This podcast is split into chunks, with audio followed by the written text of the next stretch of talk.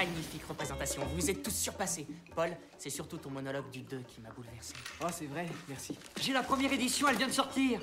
C'est la minute de vérité.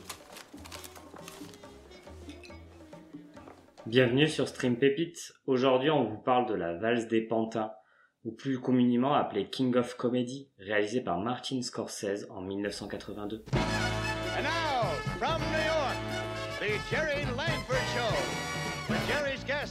Tony Randall, Richard Dreyfuss, Rodney Dangerfield, Dr. Joyce Brothers, Lil Brown on the orchestra, and little old me, Ed Hurley. And now, say hello to Jerry!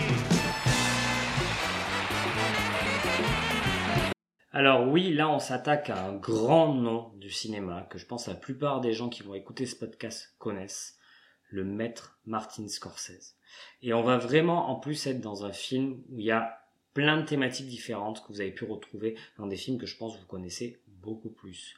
On va par exemple voir les méandres de la rue qui sont extrêmement bien représentés, un petit peu comme dans Taxi Driver, la folie qui est à nouveau traitée avec vraiment quelque chose de, minutieux à la manière de Shutter Island. Et on y voit aussi une espèce d'humour, un ton un peu léger. Vous allez pouvoir retrouver dans le Wall Street, par exemple. Donc, c'est clairement un film fondateur, hein, un film où il y, a, plein de choses qui vont revenir dans le cinéma de Martin Scorsese après celui-ci, et des choses qui va emprunter de son cinéma aussi d'avant. Donc, de quoi ça parle? Malgré une fausse légèreté, on est là face à un récit qui est très poignant, voire dramatique. Et on parle de Rupert Pupkin, un désaxé, fasciné par les stars, et plus particulièrement par la star de la télévision de l'époque, Jerry Langford, et qui va tout faire, et quand je vous dis tout, il va vraiment tout faire pour intégrer son émission. Entre errement social et folie, on entre dans un New York étrange, emporté par un Robert De Niro, clairement au sommet de son art. Et puis bon, on va clairement voir des, des, des, connexions avec un film sorti récemment que je pense que vous avez vu qui s'appelle le Joker. Hein. Et le Joker, c'est clairement inspiré, en tout cas pour certaines choses, de ce film-là, mais aussi de Taxi Driver de Martin Scorsese aussi. Donc, pour vous remettre le contexte, euh, Martin Scorsese était déjà un grand à cette époque-là. C'était pas un nouveau qu'on retrouvait. Hein. Et son duo euh, avec De Niro, euh, il n'avait plus rien à prouver non plus. Taxi Driver était déjà sorti, Raging Bull était déjà sorti, donc on parle de, de monuments du cinéma. Si vous n'avez pas vu Taxi Driver et Raging Bull, jetez-vous dessus. C'est vraiment des immanquables. Et euh, ceux-ci, les deux, donc euh, le duo entre le réalisateur et l'acteur, ont d'abord décidé. Bon, Martin Scorsese voulait tout d'abord faire un film donc sur la, la Passion du Christ avec Jésus euh, qui aurait été joué par Robert De Niro. Robert De Niro voulait quelque chose d'un petit peu plus léger, voulait une comédie, et donc en pleine grève des auteurs, ils ont décidé de faire ce film. Et pourquoi je vous dis en pleine grève des auteurs? Parce que c'est assez important, si vous préférez, pour la création de celui-ci.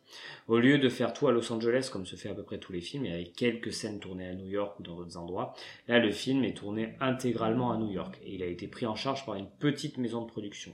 Ce sont des choses qui se font assez peu dans le milieu de New York et assez peu dans le milieu de Martin Scorsese au final. Donc c'est sûrement le film où vous allez être le mieux immergé dans, son lieu et dans un des lieux préférés de son auteur, New York. Maintenant, je vais vous donner cinq bonnes raisons d'aller voir ce film et un défaut. On va commencer par les choses qui fâchent, qui sont le défaut. Croyez-moi, il n'y en a pas beaucoup dans ce film. Euh, le défaut du film, pour moi, c'est qu'il y a certaines scènes de course-poursuite qui sont vraiment décevantes. Il n'y a rien d'impressionnant, rien d'innovant, et c'est clairement un petit peu ennuyant. Vous inquiétez pas, je crois que ça doit faire 2 minutes 30 du film, ou pas plus. Hein. Qu'on parle vraiment d'une couche assez légère du film, que moi, euh, j'ai trouvé un petit peu loupé. Mais c'est vraiment extrêmement léger, ça vous fera pas sortir du film. Croyez-moi, foncez voir ce film, il est très très très bien fait. Et pour les cinq bonnes raisons, je vais d'abord vous parler de la première, et je l'ai entrevue dans l'introduction en vous disant que Robert De Niro était incroyable. Mais il n'y a pas que lui. Hein. Les acteurs en général dans ce film sont très très beaux.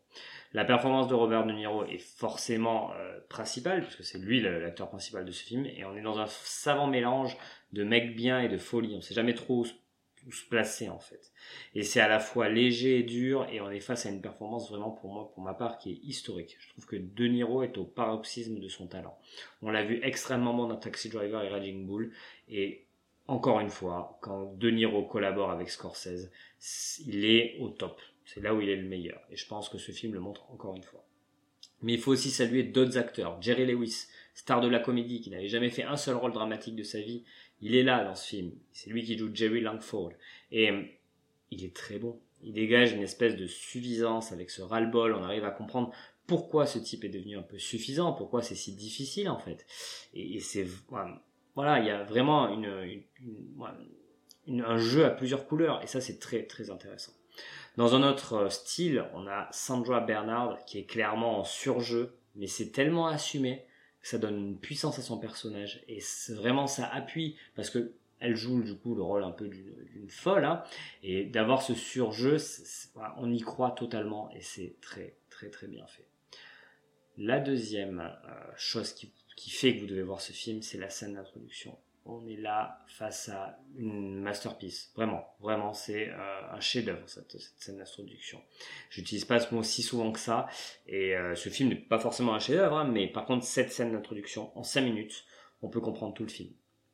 On peut comprendre tout ce qui va se passer. Et on a une vraie scène d'introduction aussi sur le fait qu'on va connaître nos personnages, qu'on sait déjà pourquoi ils font ça, quelle manière ils sont, et on commence vraiment à comprendre qu'ils sont un peu fous, mais un peu bien aussi. Et on voit tout le talent de Martin Scorsese.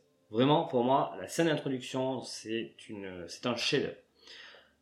La troisième raison, c'est le ton décalé du film. Euh, le film est constamment en, décalage. Et c'est clairement pour moi la force de celui-ci. On voit des personnages avec des points de vue qui, qui sont pas normaux, qui sont difficilement, euh, qui, ne suivent pas une norme classique et qui sont complètement en décalage avec la réalité.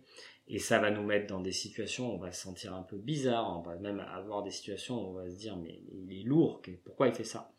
Et on peut y voir pour moi clairement un parallèle, et deux fois dans le film d'ailleurs on va nous le montrer, avec cette espèce de vénération qu'on peut avoir de la télévision, et la télévision en fait déforme elle-même la réalité, comme nos, nos, deux fous de, de Monsieur Jerry Langford euh, déforment eux-mêmes leur réalité.